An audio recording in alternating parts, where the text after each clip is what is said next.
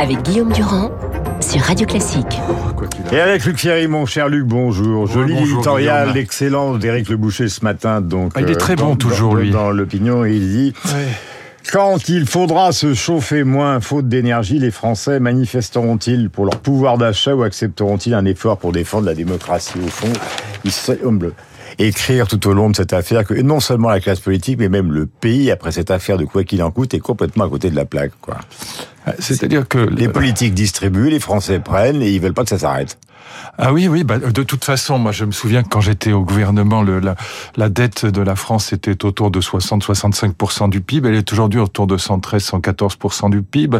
Et donc on a explosé tous les compteurs. Évidemment j'y reviens toujours pour qu'il n'y ait pas de malentendu. Il fallait euh, Bruno Le Maire a eu raison de le faire euh, soutenir l'économie pendant la crise de la Covid mais il fallait aussi faire des économies en face. C'est ça qu'on n'a pas fait. Il fallait faire les deux en même temps. Pour le coup le en même temps eût été parfaitement légitime C'est d'ailleurs la Là- raison pour laquelle il n'y a pas eu de campagne électorale, et en tout cas notamment pour les législatives, c'est qu'on était toujours dans la distribution des chèques Oui, et dans l'expérimentation de la campagne. Bien sûr, on va augmenter le salaire des profs, très bien, tout le monde est pour, tant mieux.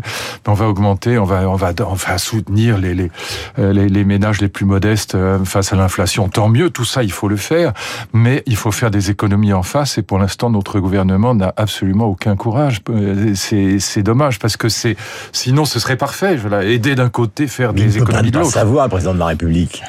Je veux dire, il y connaît les chiffres, il est inspecteur des Bien finances, sûr. il était ministre de l'économie, il sait Oui, très bien qu'à un moment, il va falloir que ça s'arrête. Oui, mais il a été réélu deux fois, bravo. bravo l'artiste. Oui, d'accord, mais après, maintenant qu'il est réélu. Non, après, maintenant, bah, il a gagné, ça y est, il a, il a une vie formidable, ce garçon. Il, il, il fait des voyages passionnants. Il, il est, faut savoir ce que c'est que l'Élysée, quand même. C'est, un monde absolument merveilleux. C'est un monde de contes de fées, même si c'est très dur d'un, par un certain côté, mais c'est en même temps une, c'est une réussite absolument exceptionnelle. Bon, il faut quand même savoir que nos présidents de la République sont des êtres narcissiques. Pour arriver là-haut, il faut quand même le vouloir. Il faut, faut avoir le, le sentiment de, Hmm. de, de, de jupitérien. Bon, ça, tous ont été comme ça. Bon, c'est pas, c'est pas du tout une critique particulière d'Emmanuel Macron, mais il faut bien voir que, voilà, sa deuxième réélection, bah, il a gagné. Voilà. Et, et c'est vrai que dépenser, dépenser, dépenser, bah, c'est plus facile que de faire des Mais économies. enfin, qui- maintenant, il y a Borne. beaucoup de Et courage. donc, il a donné à Borne tous les dossiers. Au fond, euh, l'écologie, c'est elle. Essayer de régler ce problème d'énergie et de pouvoir d'achat, ça va être elle. Oui, la bataille à l'Assemblée logique. nationale, ça va Oui, être elle. Bien sûr, logique. Les emmerdements avec la majorité relative, ça va être elle. Bien sûr. Et au départ, on disait que c'était un choix qui avait été fait par défaut, et maintenant on commence à se dire que finalement il est peut-être à la hauteur de sa tâche. Donc ça va être un sacré boulot. Au fond, il y a une répartition. Lui, l'étranger, les grands dossiers, Bien et sûr. elle, la bataille, Bah, la baston. C'est, la répartition euh, euh, constitutionnelle, si je peux dire, le rôle du président de la République, surtout dans un deuxième mandat, bah, c'est, c'est l'extérieur, c'est l'étranger, c'est le voyage en Algérie, c'est Poutine, c'est l'Ukraine, euh, c'est les questions euh, internationales, c'est les grandes questions, si je puis dire. Et puis, euh, évidemment, le Premier ministre, il a les mains dans la glaise, et c'est, tout à fait la, la répartition, euh, en fait, elle, est- elle est tout à fait logique dans le contexte de la Ve République, Mm. et surtout dans un deuxième mandat. Donc, euh, non, il n'y a rien à lui reprocher de ce point de vue-là, c'est tout à fait euh, c'est logique et c'est compréhensible. Mais encore une fois, on, on va dans le mur en klaxonnant sur le plan économique, c'est-à-dire sur le plan budgétaire d'abord, parce que les économistes souvent ne s'intéressent pas au budget, parce que ce sont des questions malgré tout différentes, mais elles sont très reliées. Et aujourd'hui, on va on va directement dans le mur. Là aussi, on dépense un milliard et demi pour aider les collectivités territoriales à faire la transition écologique. Très bien, tout ça est parfaitement légitime, mais où sont les économies en face? Mm. Nulle part. Donc Éric Le Boucher a raison. Euh, mais je- je- j'ajoute, euh, parce qu'il faut en terminer avec... euh, la politique, c'est pas simplement ceux qui dirigent, c'est ceux qui sont dirigés. Est-ce que vous avez l'impression que les Français, eux, sont conscients de ça, ou est-ce qu'ils sont toujours dans une logique? Non, non, pas du tout, parce que au rationnel. Non, Non, Ils vous écoutent le matin, ils lisent des journaux, non, ils savent très bien qu'il n'y a plus un sou dans les caisses. c'est exactement l'inverse. C'est exactement le contraire qui, qui domine euh, l'espace politique euh, français, l'opinion publique, sauf évidemment chez les libéraux de droite, mais ils sont relativement minoritaires. Non, c'est plutôt l'idée qui domine, c'est ça qui est très paradoxal. C'est, mais voyez bien qu'il y avait de l'argent, on nous l'a caché, puisque maintenant on nous le donne. Donc c'est qu'il y en avait. Et donc euh, c'est ce que dit par exemple Ségolène Royal. Elle, on a fait des, des émissions ensemble. Là encore, c'est pas du tout pour la, la critiquer. C'est, c'est, c'est un constat. Elle, disait, elle me disait très souvent, mais regardez, voyez, voyez qu'il y avait de l'argent puisque maintenant on le sort et on, nous le donne. Donc c'est qu'il y en avait. Pourquoi on ne l'a pas donné avant. Ce pacte de stabilité et de, croissance que nous imposait l'Union européenne, mais voyez bien que ça tient pas la route puisque maintenant on nous donne de l'argent. Et je dis Ségolène Royal, toute la gauche dit ça et tous les Français le pensent. Ce qu'ils se disent, mais regardez, puisqu'on nous donne l'argent maintenant, c'est qu'il était là. Et au fond, le pacte de stabilité et de croissance, d'abord ils savent même pas ce que c'est, mais on s'en tape.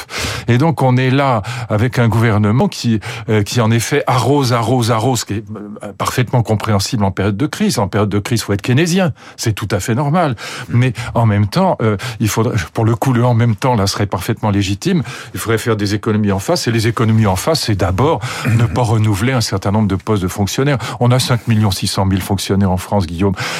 Quand vous renouvelez pas des départs à la retraite, vous ne faites de mal à personne. Et ça vous oblige simplement à réorganiser les services un peu plus intelligemment. Alors, boum, vous avez été ministre de l'Éducation. Euh, Est-ce que vous croyez à cette réforme? Alors pendant très longtemps, la droite, euh, moins les gaullistes que vous représentez, mais pendant très longtemps, la droite libérale était pour une certaine forme euh, d'autonomie des lycées, des universités, comme ça se fait dans le monde anglo-saxon. Euh, C'était leur grande théorie contre l'éducation nationale menacée de régression. Maintenant, c'est carrément sur le sur le tapis. Est-ce que vous trouvez que c'est une bonne chose ou est-ce qu'au contraire, il faut aller du côté de ce qu'a toujours dit, par exemple, euh, des gens comme Régis Debray Il faut absolument que l'école reste une contre-société, qu'on commence pas à y faire entrer justement des négociations, des salaires. Oui, oui, oui, oui, Non, moi je suis plutôt dans la ligne Debray et, euh, et mon camarade Finkelkraut qui disait la formule est excellente. L'école n'est pas la maison du père, c'est pas la maison de la famille. L'école, elle est là pour corriger éventuellement des inégalités sociales. Elle est là aussi pour corriger des différences ou des inégalités familiales, par exemple des différences de religion. Elle n'est pas là pour prolonger les inégalités qu'on trouve dans la société. Donc moi, je suis de ce point de vue-là un, mhm. républicain au sens que Régis Debré. Donc pas l'autonomie. Vous êtes contre Non, c'est pas. Il peut y avoir de l'autonomie, il faut, mais mais pas dans le recrutement des professeurs. C'est absurde. Et alors je sais que la droite est pour, ma famille politique est pour, parce qu'ils ont toujours cette idée qu'il faudrait gérer les lycées ou les collèges comme des comme des entreprises. Mais c'est une mauvaise idée. C'est pas des entreprises. Les professeurs ne sont pas payés par le chef d'établissement. on n'est pas dans l'enseignement privé. Euh, en revanche, euh, je, voudrais le dire clairement tout de suite parce que ça me consterne. Euh, les dédoublements. Et la rentrée arrive. Les, non, mais il y, a des projets qui sont maintenant sur la table, hein, qui sont annoncés par le, par le président de la République ou par le ministre ou par les deux. Euh, dédoublement des, de la grande section de maternelle. Pitié, ne faites pas ça. C'est absurde. C'est les CP qu'il faut dédoubler. C'est pas la grande maternelle. Il faut dédoubler les CP, les cours préparatoires, parce que c'est au cours préparatoire qu'on commence les apprentissages mmh. sérieux, c'est notamment l'apprentissage de la lecture. Et comme me le disait mon directeur de la de l'évaluation, 80% des élèves qui n'apprennent pas des enfants, parce que c'est vraiment des petits qui n'apprennent pas à lire et à écrire convenablement au CP, au cours préparatoire, n'apprennent jamais à lire. Vous retrouvez les mêmes au niveau de, au niveau de terminal, ils y vont pas en terminale, mais de la fin de la scolarité obligatoire et au niveau des, des journées d'appel pour la dépense. Mmh. Enfin, elle s'appelle autrement aujourd'hui, mais enfin, ce qu'on appelait les trois jours de montant. Et donc, euh, on a là vraiment, il faut dédoubler les CP dans les, les écoles qui sont en difficulté, dans les classes qui sont en difficulté, mais surtout pas les, les grandes maternelles. Ça n'a aucun sens. Donc, je le dis au ministre, bon, je m'étonnerais qu'il m'écoute, mais, mais c'est vrai que c'est des fausses bonnes idées. Il faut pas partir sur des fausses bonnes idées en des profs, ou en tout cas de former des profs qui sont à bac plus 2. Non, pitié, pas ça, surtout pas ça, surtout pas ça. Après la baisse du niveau des élèves, on va organiser la baisse du niveau des professeurs. Surtout pas, surtout pas, surtout pas. Il faut qu'il, d'abord, je pense qu'il faudrait qu'il y ait qu'un seul concours. Il n'y a aucune raison pour qu'il y ait un CAPES, une agrég. Et il faudrait qu'il y ait, en revanche, bon, une agrégation ou un CAPES, peu importe, qu'on lui donne le nom qu'on veut, mais enfin un concours de recrutement, mais un concours de recrutement qui reste extrêmement exigeant, avec euh, simplement euh, un, un, concours qui, qui, qui permette aux professeurs d'être beaucoup mieux payés, mais avec un engagement supplémentaire, c'est-à-dire avec euh, des heures de, de, cours supplémentaires. Et donc je pense que là, l'idée de recruter, de baisser le niveau du recrutement simplement parce qu'on est en difficulté, mmh. parce que moi ça fait ça fait 20 ans que je tire la sonnette d'alarme en disant le problème le plus important, je l'ai dit mille fois, le problème le plus important, c'est le problème du recrutement des mmh. profs.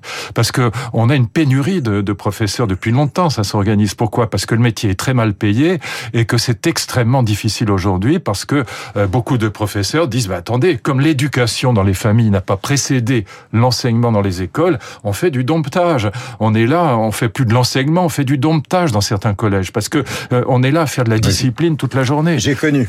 Ben bien sûr, et c'est devenu invivable. Et comme c'est mal payé, qu'en plus on est envoyé à Pétaouchnok, euh, loin de chez soi, c'est mal payé. On est loin de chez soi, on quitte sa famille, et en plus on tombe dans des classes qui sont atrocement difficiles. Donc euh, il est normal qu'on ait une pénurie de professeurs. Je tire la sonnette d'alarme depuis un paquet de temps, et j'ai cet accord avec mon camarade Danny Cohn-Bendit. Il faut faire comme en Allemagne, il faut payer beaucoup mieux, mais avec un service un peu plus compliqué, un peu plus lourd. La question de la fin de l'abondance, puisqu'on essaye euh, pour ces retrouvailles de, de passer au tamis l'essentiel de ce qui a été dit. Il a eu raison. Euh, C'est d'ailleurs ce que dit le boucher ce matin, donc vous voyez, vous êtes d'accord oui. avec lui. Oh, je suis très souvent C'est une, certaine, c'est une certaine forme de réalisme, mais alors en même temps, ça s'accompagne de cette idée de taxe sur les super profits. Euh, je suis pas pour. Mais et Beaune s'est lancé là-dedans. Euh, oui, Madame oui, Borne dit on va Les trajets voir. en avion aussi, pitié. Non, les piscines, les jets privés. Oh là enfin... là là là, c'est ça. Et faisons surtout, faisons fuir les riches de France, ça ira beaucoup mieux comme ça. Non, ça va. On est déjà le pays le plus taxé du monde. Non, en revanche, je suis absolument favorable. Je, là aussi, comme gaulliste, à une, à une nouvelle loi sur l'intéressement et la participation. Mmh. C'est-à-dire que c'est assez simple de comprendre que quand une entreprise gagnait énormément d'argent, au lieu de la taxer, qu'elle elle redistribue une partie de ses bénéfices à ses salariés. Mmh. Et ça, alors c'est peut-être difficile à mettre en place. Ça demanderait. Mais moi, si j'étais, euh, si j'étais aux affaires, je, je, je, prendrais quatre ou cinq très bons économistes, comme des, des gens comme Le Boucher, comme Bouzou ou d'autres, Artus, et puis je leur demanderais de me concocter une loi intelligente sur l'intéressement et la participation. Mais plutôt que de taxer, je pense que ce serait intelligent de demander aux, aux chefs d'entreprise de faire de la redistribution mmh. quand ils ont vraiment des bénéfices énormes, bah, parce que ça, c'est la, ça, ça la vieille lune de la gauche. Ce qui est bizarre, c'est que non, c'est gaulliste. C'est gaulliste. Non, la là, participation, oui. c'est l'idée de De Gaulle. La non, gauche non, non, je parlais de ça. taxer. Ah oui, taxer, pardon, excusez-moi, Guillaume. Oui, oui, taxer, c'est toujours la même chose. C'est un peu ce que vous évoquiez avec Ségolène Royal. Au fond, on nous cache qu'il y a de l'argent dans le pays, il suffit de prendre. Alors, voilà, c'est ça, on va faire payer les riches. Ah bah il, les traite carrément de profiteurs de guerre. Voilà, bien sûr, c'est, mais c'est toujours la même chose à faire payer les riches. Mais on n'a pas, la, la France n'a aucun intérêt à faire fuir les riches. Quant à l'affaire de, la taxation ou de la suppression ou de l'interdiction, Beaune s'est lancé là-dedans aussi, euh, des, des trajets en avion, il y avait un très bon article, je crois que c'est dans, dans le point de d'un, d'un monsieur Bueno, euh, qui est pourtant un écologiste radical et qui donnait les chiffres et qui expliquait que en gros euh, ces trajets des, des, des avions privés, c'est c'est pas le, le millième de l'épaisseur du trait en matière de réchauffement climatique. Donc ça ça n'a aucun intért. Il faut arrêter. Mais à ce moment-là, on va vérifier tout, on va vérifier tout le monde. Par exemple, bah, moi, cet été, on va être chez, on va là, on va être. Non mais moi, par exemple, cet été, oui. pardon de soi, euh, j'ai oui. fait un aller-retour en train à Paris-Biarritz. Mélenchon, il a traversé l'Amérique latine en avion. Oui. Son bilan carbone est quatre fois supérieur au mien. Oui, probablement plus que quatre fois d'ailleurs. Mais voyez, donc, donc on, on va, on va tous être fliqués. Bon, ça va, ça suffit. Cette, cette espèce de ressentiment, cette jalousie perpétuelle. C'est très bien qu'on ait des grands riches en France et on n'a aucun intérêt à les faire partir. En revanche, oui, si on veut qu'il y ait plus d'égalité, moi je suis absolument pour, en tant que là encore euh, gaulliste, ça, ça va de soi. Il faut qu'il y ait de la redistribution, donc l'intéressement et participation. C'est, vous savez, cette idée d'intéressement et de participation que les 68 arts ont rejeté violemment parce que ça mettait d'une certaine manière l'idée révolutionnaire en difficulté. C'est le seul moyen à la fois d'égaliser les conditions, pour parler comme Tocqueville, mais en même temps de pas casser la logique de l'économie, parce que vous ne faites de la redistribution que quand vous avez vraiment fait des bénéfices. Hein. Mmh. Moi, mon éditeur Bernard Fixot, il, a fait ça, enfin un de mes éditeurs, j'en ai d'autres, mais Bernard Fixot... Mais il y a plein d'entreprises qui le font. Hein. Ben, il a fait ça dans son, dans son entreprise, il a redistribué, redistribué. Le, le résultat, c'est que l'ambiance dans l'entreprise est exceptionnelle. Il, il est vu non pas comme un salaud de patron, mais comme un excellentissime patron. Et donc, euh, d'abord, ça, ça, change tout. Et en plus, les, le, le, les salariés sont, sont, ont le sentiment d'être dans le même bateau, c'est-à-dire de, de, de, tirer le, euh, la charrue, si je puis dire, dans le même sens que le mmh. patron. Et ça, je pense que c'est vraiment la solution, aussi bien sur le plan donc de l'égalité, si vous voulez, de, de, et puis du pouvoir d'achat, mais aussi de l'ambiance dans l'entreprise. Je voudrais qu'on réécoute, grâce à notre camarade Marc, euh, ce petit extrait de Lucchini qu'on a passé tout à l'heure de Thomas Bernard, parce que c'est un sujet qui vous touche, puisque vous adorez la musique depuis l'enfance. C'est Lucchini qui lit ce texte, euh, Lucchini qui sera tous les samedis et dimanches à 12h et à 16h sur l'antenne de Radio Classique pendant au moins deux mois, parce que c'est au fond le problème de la culture dans son ensemble qu'il pose. Thomas Bernhardt est ce grand écrivain autrichien qui a été dans une école quand il était tout jeune, qui était dirigé par les nazis, d'où une haine absolue de son pays, l'Autriche. Euh, pourtant, il y est resté toute sa vie, mais il ne les a jamais supportés. Et voilà ce qu'il raconte et qu'on a écouté déjà sur la musique, mais je sais que ce sont des propos qui peuvent vous toucher. Écouter de la musique n'a plus rien d'exceptionnel. Aujourd'hui, vous entendez de la musique partout. Où que vous vous trouviez, vous êtes positivement obligé d'entendre de la musique. Dans tous les magasins, dans toutes les salles d'attente de médecins, dans toutes les rues. Aujourd'hui, vous ne pouvez plus du tout échapper à la musique.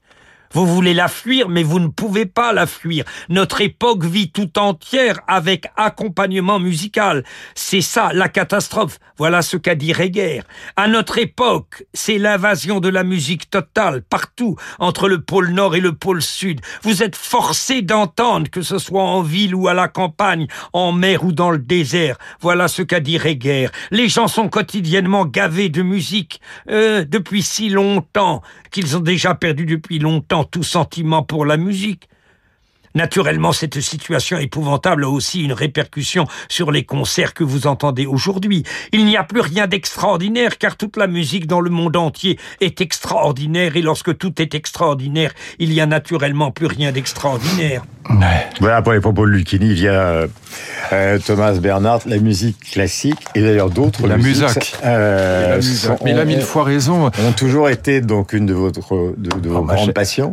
oui, oui, je, suis. Euh, bon, d'abord, j'ai gagné ma vie en, Allemagne en jouant de la guitare classique. Je suis un très mauvais violoncelliste, mais enfin, j'ai une passion pour le violoncelle. Et puis, euh, ma, tante était une excellentissime pianiste. Elle était l'assistante d'Alfred Cortot. Enfin bon, je suis tombé dedans. Mon père était très bon violoncelliste, lui, contrairement à moi donc je suis tombé dedans quand j'étais petit.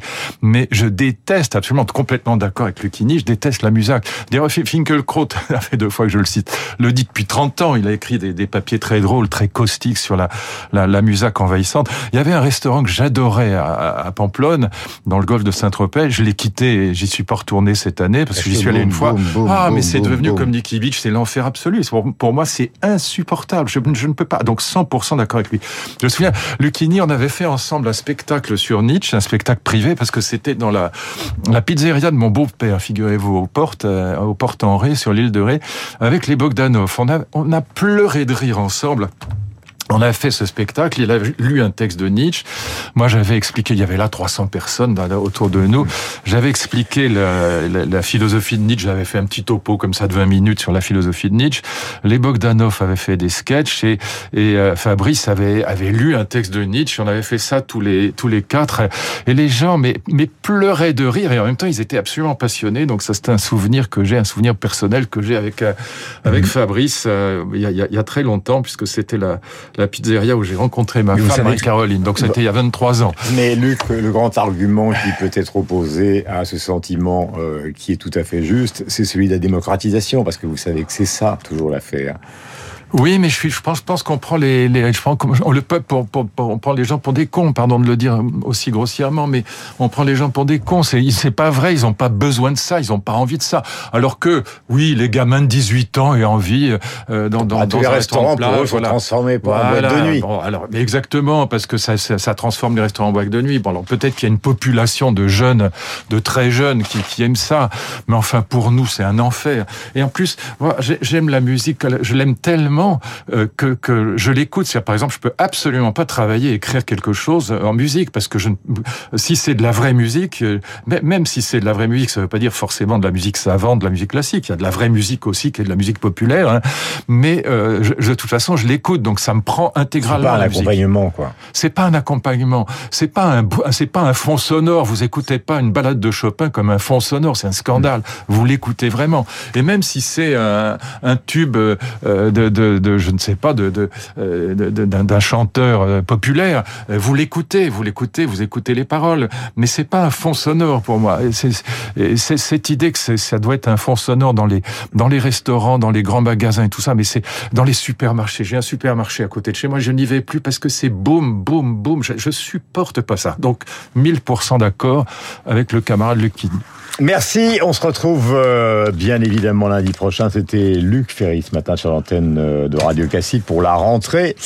Nous allons avoir euh, le rappel des titres, c'est le journal de 9h. Là, il sera un peu différent des journaux que nous faisions à 9h auparavant, puisque notre camarade Augustin Lefebvre va vous donner les grands titres de l'actualité. Il va aussi vous faire profiter de ce qu'il a pu écouter sur d'autres radios, d'autres médias, et donc précisera un rendez-vous culturel de l'antenne de Radio Classique, ou un rendez-vous culturel qu'il a choisi en toute indépendance.